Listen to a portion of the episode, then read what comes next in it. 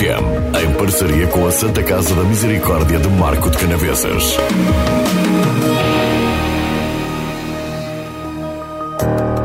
Muito boa tarde. Todos os anos morrem 31 mil pessoas por doenças cardiovasculares que continuam a ser a principal causa de morte em Portugal. Segundo a Organização Mundial de Saúde, no mundo são mais de 17 milhões de pessoas, o que representa 31% dos óbitos. Há vários fatores de risco: obesidade, diabetes, tabagismo, hipertensão arterial ou stress, mas agora também o novo coronavírus. Aliás, as pessoas que sofrem de doenças cardiovasculares integram o grupo de risco para a Covid-19. É este tema que traz hoje a mais uma sessão de conversas de saúde o cardiologista Helder Ribeiro, a quem saúde. Muito boa tarde, Soutor. Obrigado por vir uma vez mais à Marcoense FM para falar das doenças cardiovasculares neste tempo de Covid-19. Mas antes, e até para contextualizar, Soutor, o que é que são as doenças cardiovasculares? Muito boa tarde, Soutor. Olá, boa tarde. E antes de mais, um, um obrigado por, pelo convite para estar aqui. As doenças cardiovasculares são uh, as doenças que afetam os vasos do nosso corpo, ou seja, uh, o nosso corpo é composto por artérias que levam o sangue a todos os órgãos.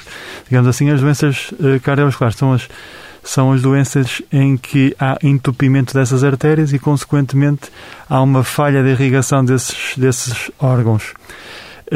Os principais órgãos atingidos são o coração e o cérebro. Portanto, as principais doenças cardiovasculares que temos são uh, o AVC e o infarto agudo do miocárdio. Um, também para contextualizar, até porque uh, são duas patologias importantes nesta, nesta questão da Covid-19, explica-nos também uh, quais são os, digamos, os principais sinais de cada, de cada uma destas doenças.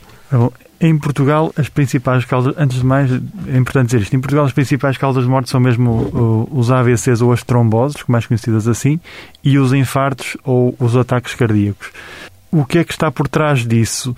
São os fatores de risco que falou e muito bem no, no início: a obesidade, as tensões altas, a diabetes, o colesterol, o tabagismo e a falta de exercício físico. Relativamente ao AVC, quais são os principais sintomas ou sinais que nos devem levar a procurar ajuda?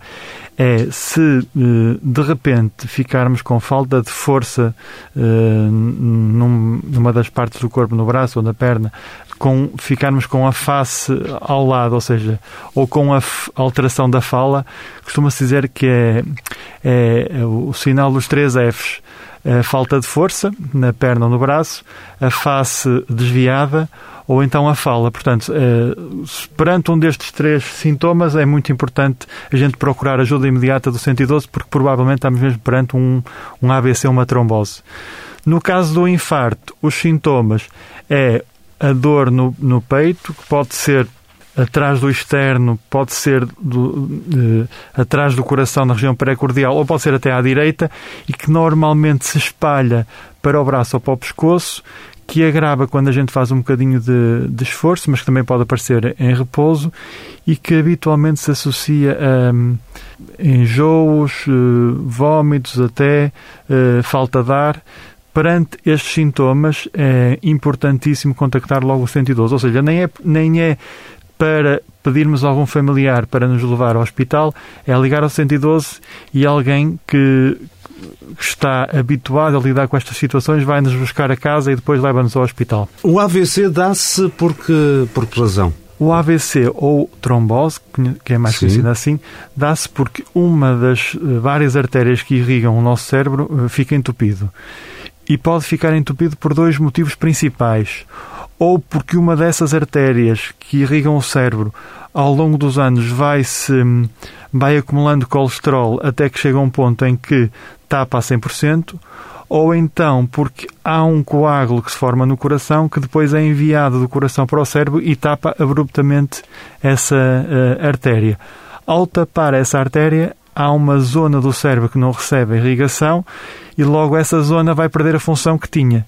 Nós no cérebro temos zonas que são responsáveis pela fala, outras são responsáveis pela, pela força ou sensibilidade nos braços, outras nas pernas, e portanto, conforme a área que é afetada, surgem os tais sintomas que falamos anteriormente. Estima-se que uh, uma em cada seis pessoas terá um AVC, a cada segundo uma sofre desta enfermidade, a cada seis segundos esta doença é responsável pela morte de alguém. São números assustadores. Sim, é, digamos que isso aqui é uma verdadeira epidemia. Ou seja, Exato. O, o AVC, sobretudo em Portugal, porque é uma, há uma coisa curiosa que é, em Portugal, a principal causa de morte é mesmo o AVC. Nos restantes países europeus não é o AVC, é o infarto.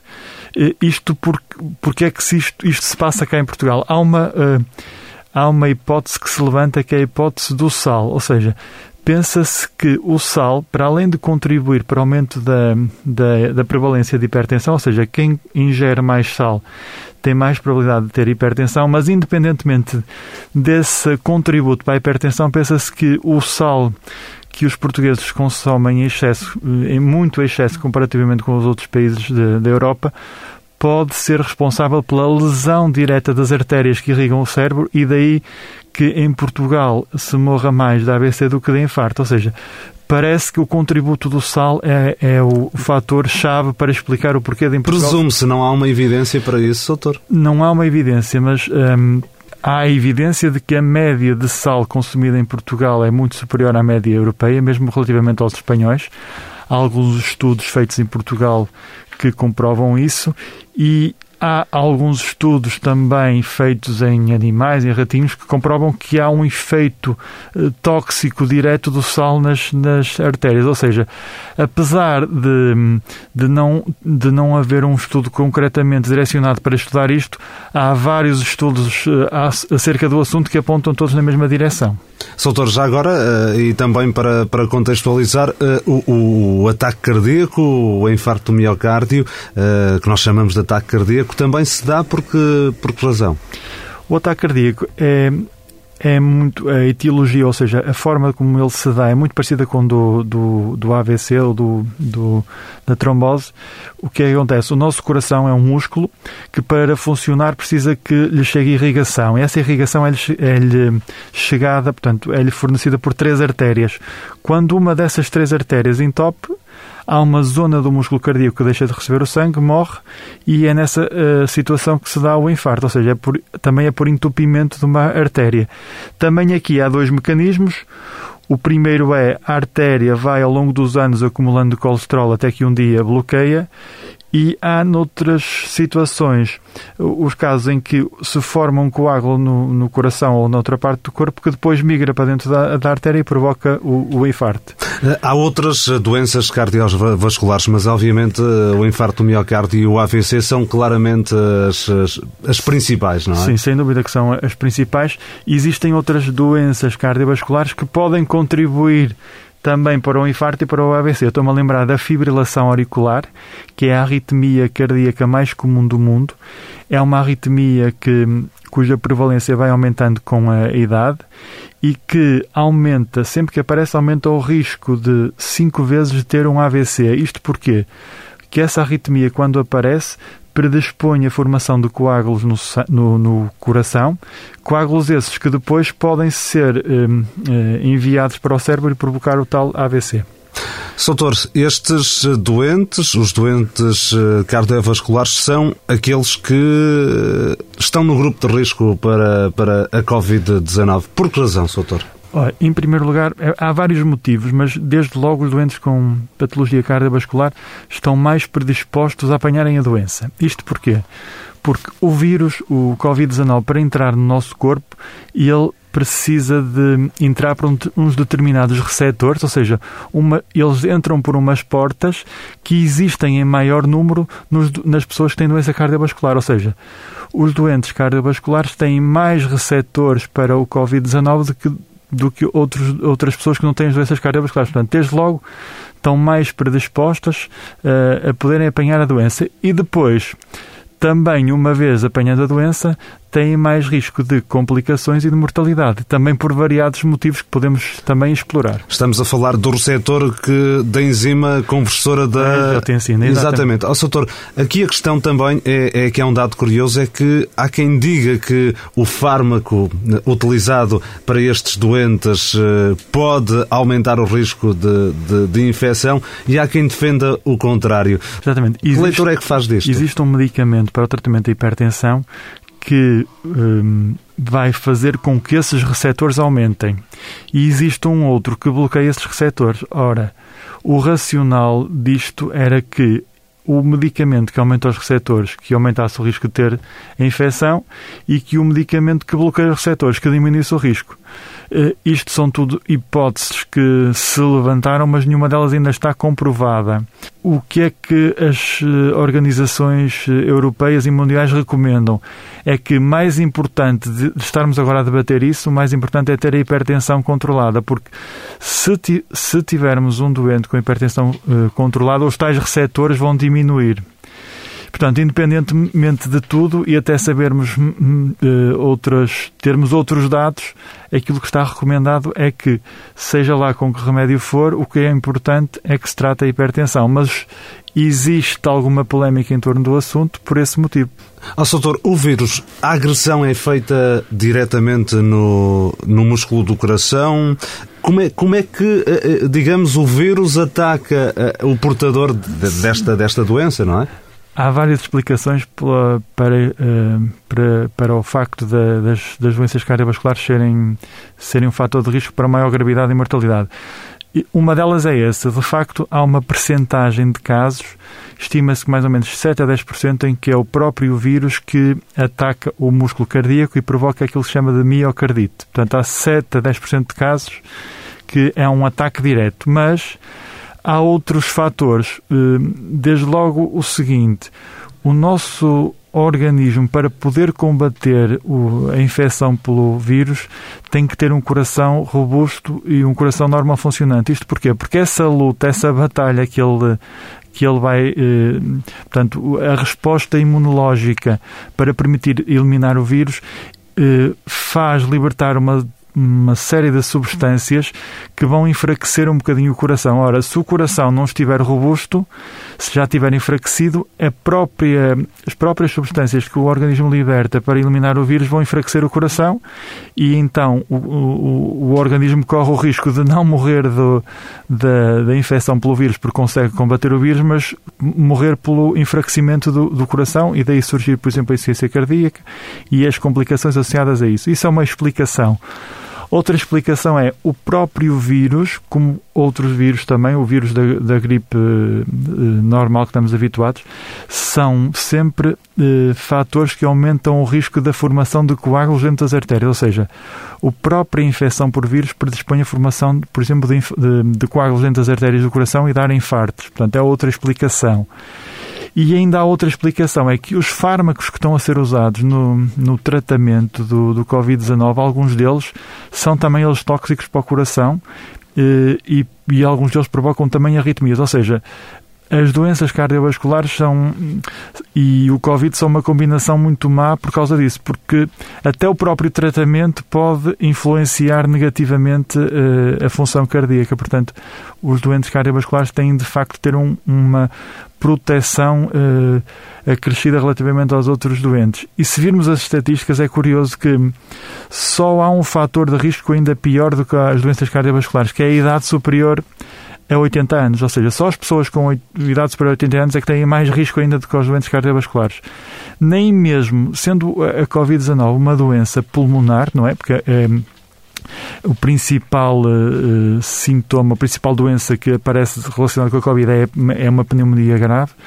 Nem mesmo os doentes que têm doença pulmonar uh, prévia têm mais risco do que os doentes cardiovasculares. Ou seja, seria de supor que, sendo uma doença pulmonar a, a Covid-19, que quem tivesse doença dos pulmões tivesse muito mais risco de mortalidade. Mas isso não acontece. Ou seja, realmente o coração é, é Covid-19 e coração é uma combinação que não, que não é muito favorável. Pode ser também por falta de níveis de oxigênio no sangue, doutor? Isso é uma, uma portanto, é uma outra consequência, sim.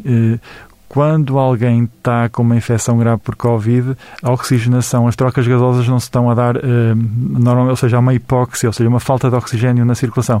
E isso também vai fazer com que o músculo cardíaco também vá funcionar pior, porque o músculo, para funcionar bem, precisa de oxigênio. Portanto, também é um fator importantíssimo para explicar o, o risco das doenças cardiovasculares. Tenho aqui uns dados que, curiosamente, retirei de, de, uma, de uma crónica, vamos dizer assim, que o Soutor fez recentemente para o Jornal da Verdade. Uh, até 50% dos doentes hospitalizados têm uma doença crónica. Desse, desse grupo, 80 são cardiovasculares e cerebrovasculares. A taxa de mortalidade na população infectada em geral 2,3%, aumenta 6% para hipertensos, 7,3% em diabéticos e 10,5% em pacientes eh, com doenças cardiovasculares. Eh, o que demonstra efetivamente a agressividade desta doença para com estes, eh, para quem tem problemas de coração, não é? Exatamente. É 10,5% de mortalidade é uma enormidade. Só mesmo a idade idade superior a 80 anos, que dá uma mortalidade de cerca de 14 ou 15%, é que é mais grave do que, do que as doenças cardiovasculares. Portanto, é uma enormidade essa, essa mortalidade. Uh, ainda assim, 6% hum, para hipertensos, 7,3% em diabéticos. Curiosamente, nesta altura não podem justificar as faltas ao, ao trabalho. É estranho, não é? Não é assim tão estranho. Isto hum. porque uh, a Sociedade Portuguesa de Cardiologia também elaborou um documento para, para ajudar os cardiologistas a definir quem é que teria mais risco ou não. Ou seja, a hipertensão, portanto, existem vários graus de hipertensão e vários graus de consequências da hipertensão. Vamos só uh, analisar as coisas deste modo. Alguém uh, com 40 anos a quem é diagnosticada a hipertensão recentemente que tem valores tensões de 14.3, 9.1. Eh, já é, por definição da doença, hipertenso, mas eh, essa pessoa tem 40 anos, o valor que tem de, de tensão é, uma, é, um valor muito na fronteira da, da, normalidade, ou seja, nós quando falamos de hipertensão, em Portugal temos 40% da população é hipertensa, desses 40% existe um grande espectro de doentes com diferentes gravidades, ou seja, se nós fôssemos aplicar a mesma cartilha para todos, íamos estar eh, definitivamente a, a, exagerar. Portanto, eu não acho que seja estranho eh, e quando se excluem os hipertensos, não se está a excluir os hipertensos que já têm doença estabelecida, porque esse tal documento que, que está a falar eh, também nos diz que se o doente tiver insuficiência cardíaca, se tiver arritmias graves, se tiver doenças valvulares, ou seja, se tiver formas graves de doença que podem ser causadas pela tal hipertensão, está incluído. Ou seja, não é de, de todo descabido, embora assim à primeira vista possa parecer estranho. Daí, daí também a, a, minha questão. Soutor, um dos problemas nesta altura é a chamada mortalidade colateral por causa da, da Covid-19. Uh, porque as pessoas procuram menos uh, os, os hospitais, por exemplo, e este é um dos problemas também para, para os doentes cardiovasculares, não é? É um problema importantíssimo. Isto, isto tem uma explicação. Nós, por um lado, por causa da infecção de Covid, nós incentivamos e uma das recomendações que fazemos é que não devemos procurar serviços de saúde como fazíamos anteriormente, ou seja, só mesmo em caso de, de grande necessidade é que devemos ir, não devemos sair à rua, ou seja, hum, foi criado aqui um clima de que o, desse para onde dessas pessoas não deviam sair de casa. E é óbvio que isso entrou muito na, dentro da, da, cabeça das pessoas e agora, mesmo quando as pessoas estão mal, elas dão mais valor a isso do que à própria doença que elas estão a apresentar. Então, o que é que, que, é que se passou nestes dois últimos, portanto, nestes dois meses que tivemos de, de confinamento? A quantidade de doentes que recorreu aos serviços de saúde por infartos e por AVCs diminuiu muito e diminuiu muito, não porque a, a, quantidade de infartos ou AVCs tenha diminuído, porque essa quantidade vai se mantendo estável sempre ao longo do ano, eh, diminuiu porque os doentes tiveram esses eventos e ficaram em casa. Então, muitos desses doentes morreram em casa e outros, quando foram para o hospital, já foram em estado muito grave E, de facto, os, os, dados que temos de mortalidade nos últimos tempos é que a tal mortalidade colateral também foi bastante acima da média, de, comparado, por exemplo, com aquilo que aconteceu ano passado.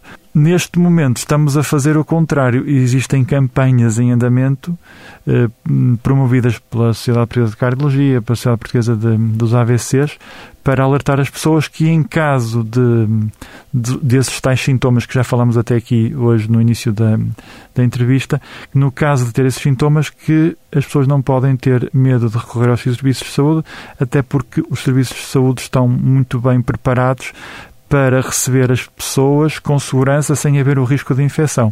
Eu até costumo dizer que hoje em dia é mais seguro ir a um hospital do que ir a um supermercado. Houve redução da procura de, de cuidados de saúde, apesar da, da, da rede Via Verde coronária, um, da Via Verde do AVC terem continuado a, a funcionar normalmente. Houve um, uma redução significativa do, do número de casos enviados eh, para intervenção e essa intervenção é necessária ser logo no, nas primeiras horas, vamos dizer assim, Sim. não é? Eh, costuma-se dizer que, no caso do infarto, costuma-se dizer que, que tempo é miocárdio ou seja, quer no AVC, quer no infarto, quanto mais, mais rápido for o, o, restabelecimento da circulação da artéria, ou seja, se aquilo que causa o AVC ou o infarto é a obstrução da artéria por um coágulo, quanto mais rápido for desobstruída a artéria, mais rapidamente é restabelecido o fluxo do sangue e mais rapidamente o coração vai poder recuperar. No, no infarto, por exemplo, se, for, se esse hum, tratamento for nas primeiras duas horas, praticamente não, não ficam sequelas nenhumas. No AVC, eh, se for feita nas primeiras 4, 5 horas, também praticamente não ficam sequelas nenhumas. Ou seja, quanto mais tempo se arrastar, maior a probabilidade de eh, aparecerem consequências ou, ou de não haver tratamento possível parece evidente que no final desta pandemia haverá uma maior taxa de mortalidade por problemas de coração, Soutor? Sim, nós achamos que muito provavelmente houve muita gente que teve infartos que, foram, que, que, não, que não foram tratados, ou seja, as pessoas tiveram os sintomas, ficaram em casa e, e portanto, daí vão uh, ficar sequelas, nomeadamente a insuficiência cardíaca. Muito provavelmente os casos de insuficiência cardíaca irão crescer por causa disso, porque os infartos não foram tratados. Relativamente aos AVCs, provavelmente também alguns uh, eventos uh, trombóticos aconteceram e não foram tratados. Também uh, porque neste momento, por causa do confinamento, do isolamento social, há muitos idosos que ficaram mais sozinhos, ou seja, às vezes o, o AVC é uma doença que é melhor percebida pelos outros do que pelo próprio, porque eh, quando alguém tem um AVC, uma das coisas que pode perder é, é a capacidade de discernimento, a capacidade de, de, de detectar aquilo que está mal com o próprio corpo. Portanto, quer uh, as consequências do infarto, quer as consequências do AVC, a gente pensa que vão aparecer mais no futuro e com todas as consequências mais que daí advêm. O risco de contrair a, a Covid-19 não deve condicionar as pessoas de procurarem cuidados de saúde? De todo, porque uh, os hospitais estão, neste momento, têm sempre áreas Covid e não Covid, os doentes nunca são uh, misturados. Uh, todos os doentes que entram no hospital e que ficam lá internados fazem o teste Covid, que atualmente já é possível de obter o resultado em cerca de uma hora. Portanto, atualmente, seguramente que é mais, eh, é mais seguro estar num hospital do que estar num, num, num outro sítio qualquer.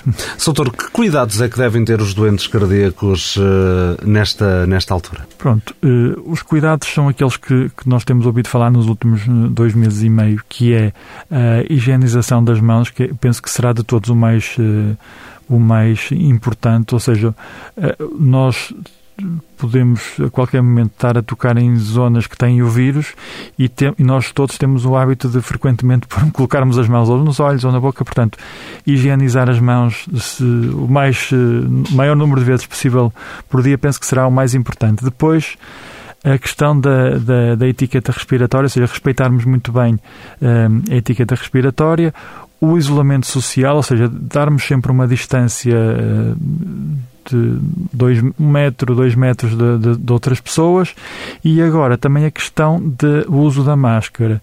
É uma questão muito importante porque se todos nós usarmos máscara, estamos a diminuir em, em uma grande probabilidade de, de contagiarmos o, o, ambiente e ao não contagiarmos o ambiente estamos a, a, a prevenir que alguém seja infectado. Portanto, o uso de máscara neste momento é, é, é mandatório. Porquê que inicialmente uh, também não se pediu o uso de máscara, Soutor? Ora bom, eu tenho uma opinião muito própria Sim. sobre isso. Eh, não sei se será muito correto eu dizê-la, mas eu penso que na altura o país não estava preparado para que fosse feito um apelo desses porque não havia máscaras ainda.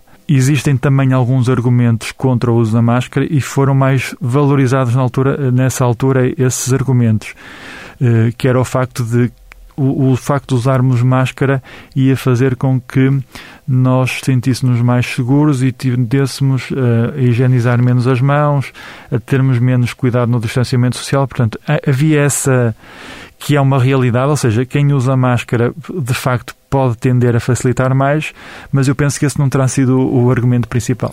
Ó, Soutor, uh, disse-nos alguns cuidados eh, que, no fundo, é, é regra geral no fundo, os doentes eh, cardíacos eh, têm de ter os mesmos cuidados que os não cardíacos, não é?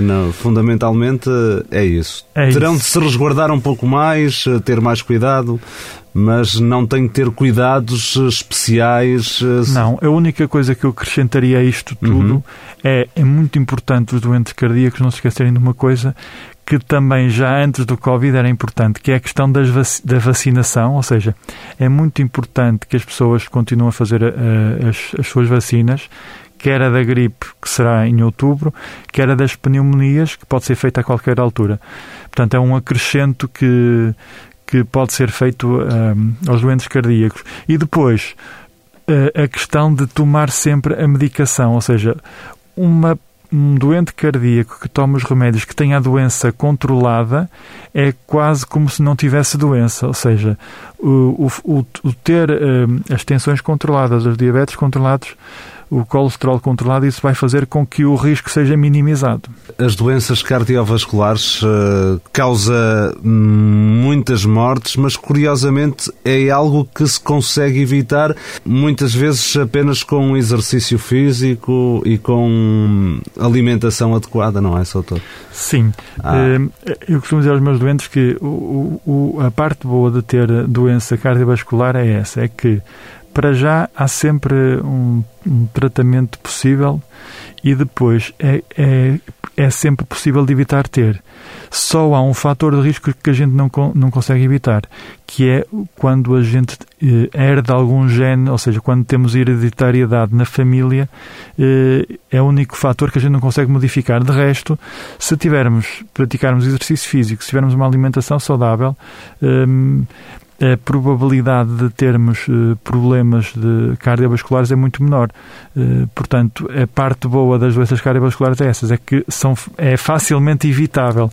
Claro que uh, o nosso modo de vida atual é um modo de vida que predispõe às doenças cardiovasculares, ou seja, o sedentarismo, o stress, a alimentação à pressa e, e alimentação com com pouca São os tais fatores modificáveis que Exatamente, podemos... ou seja, é muito fácil, mas a forma como a gente vive uh, predispõe ao contrário, precisamente. Nós temos é que fazer uma reflexão e tentarmos ver onde é que nós podemos mudar ou ir mudando aos poucos. Oh, Soutor, nos, eh, nos cuidados de, de, saúde, alguma coisa mudou em relação ao tratamento de doenças cardiovasculares uh, devido à Covid-19 ou não, Soutor? Hum, é assim, tivemos que, mudar alguma coisa, ou seja, eh, quando foi feito, todos os serviços tiveram que fazer um plano de contingência e tivemos que hum, as situações programadas que tiveram que ficar para segundo plano e tivemos que dar um, eh, privilegiar as situações urgentes e guardar sempre alguma da nossa capacidade para a eventualidade de ser necessário eh, no caso de haver uma explosão dos Covid. Ou seja, a atividade assistencial durante uh, o tempo do Covid foi um bocadinho condicionada pelo facto de um, os, os, serviços estarem um bocadinho em em reserva para o caso de ser necessário tratar doentes com Covid. Portanto, foi um bocadinho prejudicada nesse sentido, mas houve sempre cuidado de os casos urgentes não, não ficarem em segundo plano. Uhum. E, aliás, esta é uma área que não pode hum, deixar para, para mais tarde, não é? Como em alguns casos. Sim, por isso é que mesmo em termos de consultas, de exames, foi feita uma triagem daqueles casos que não poderiam mesmo esperar e, e houve até algumas semanas de trabalho que o trabalho foi praticamente igual, ou seja, eh, eh, essa triagem é muito difícil de fazer, ou seja, a quantidade de casos que são urgentes é muito grande e houve mesmo semanas em que o trabalho foi praticamente igual ao de, um, de uma semana de trabalho eh, antes do, do Covid. Cirurgias continuaram a fazer-se, por exemplo, doutor, não é? Cirurgias, mesmo o transplante cardíaco continua a ser feito, os, os, os cateterismos, a implantação dos pacemakers, portanto, continuou tudo a ser feito. Claro que há situações que é possível adiar dois, três, eh, quatro meses e outras que não, e nesse caso as que não foram feitas. Estamos quase, a, quase a terminar. Hum, quer deixar aqui algum conselho para, para, para os doentes eh, que têm problemas de coração que porventura não estejam a ouvir? Sim, eu queria. Eh, a primeira coisa que eu queria dizer para não entrarem em pânico eh, o nosso país está a saber lidar muito bem com isto. Os nossos resultados têm sido bons dentro do possível, bons, nunca, é, nunca será bom porque há sempre mortes e, e, e casos a lamentar, mas a, até tendo em conta aquilo que se imaginava que viesse a acontecer, os resultados têm sido bons? Sim, eh, tendo em conta que nós, nós estamos aqui muito próximo de Espanha, o que era expectável é que os nossos resultados foram, fossem parecidos eh, com os de Espanha, até porque a doença entrou num sítio e no outro mais ou menos ao mesmo tempo, mas eh, nós conseguimos responder melhor. Até acho que o próprio povo conseguiu responder à frente das medidas do Governo e da Direção-Geral de Saúde. Ou seja, mesmo uh, o, nosso, o nosso povo uh, autoconfinou-se em casa antes de ter sido declarado o estado de emergência. Ou seja, acho que a, a grande diferença foi mesmo essa.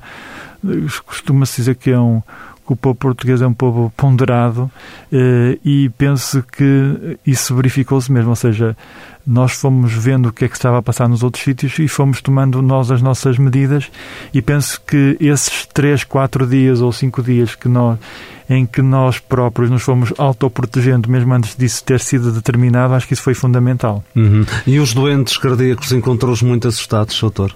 Um, sim, uh, encontro muitos assustados porque eles ouvem na televisão que são o principal fator, portanto, o principal grupo de risco e então até alguns deles que tiveram que ser contactados para fazer tais intervenções que não podiam ser adiadas, alguns deles recusaram ir ao hospital, outros que só depois de muita conversa é que os conseguimos convencer.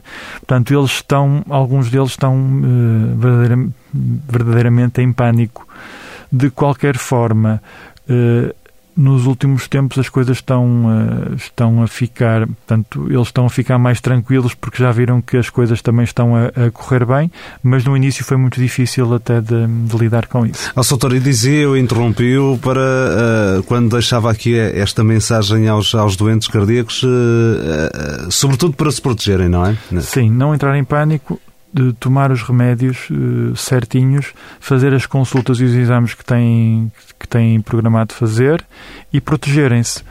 Uh, lavarem frequentemente as mãos, uh, manterem o distanciamento social, saírem de casa só mesmo para o mínimo indispensável e usarem a máscara sempre. Uma última nota, Soutor, como é que está feito o acompanhamento dos, dos doentes cardiovasculares na Santa Casa? Ora, nós, nós na Santa Casa um, eh, como se sabe, a Santa Casa é um hospital que também eh, assiste doentes Covid, portanto foi necessário fazer uma reorganização dos espaços de modo a não haver contacto dos doentes Covid com os outros.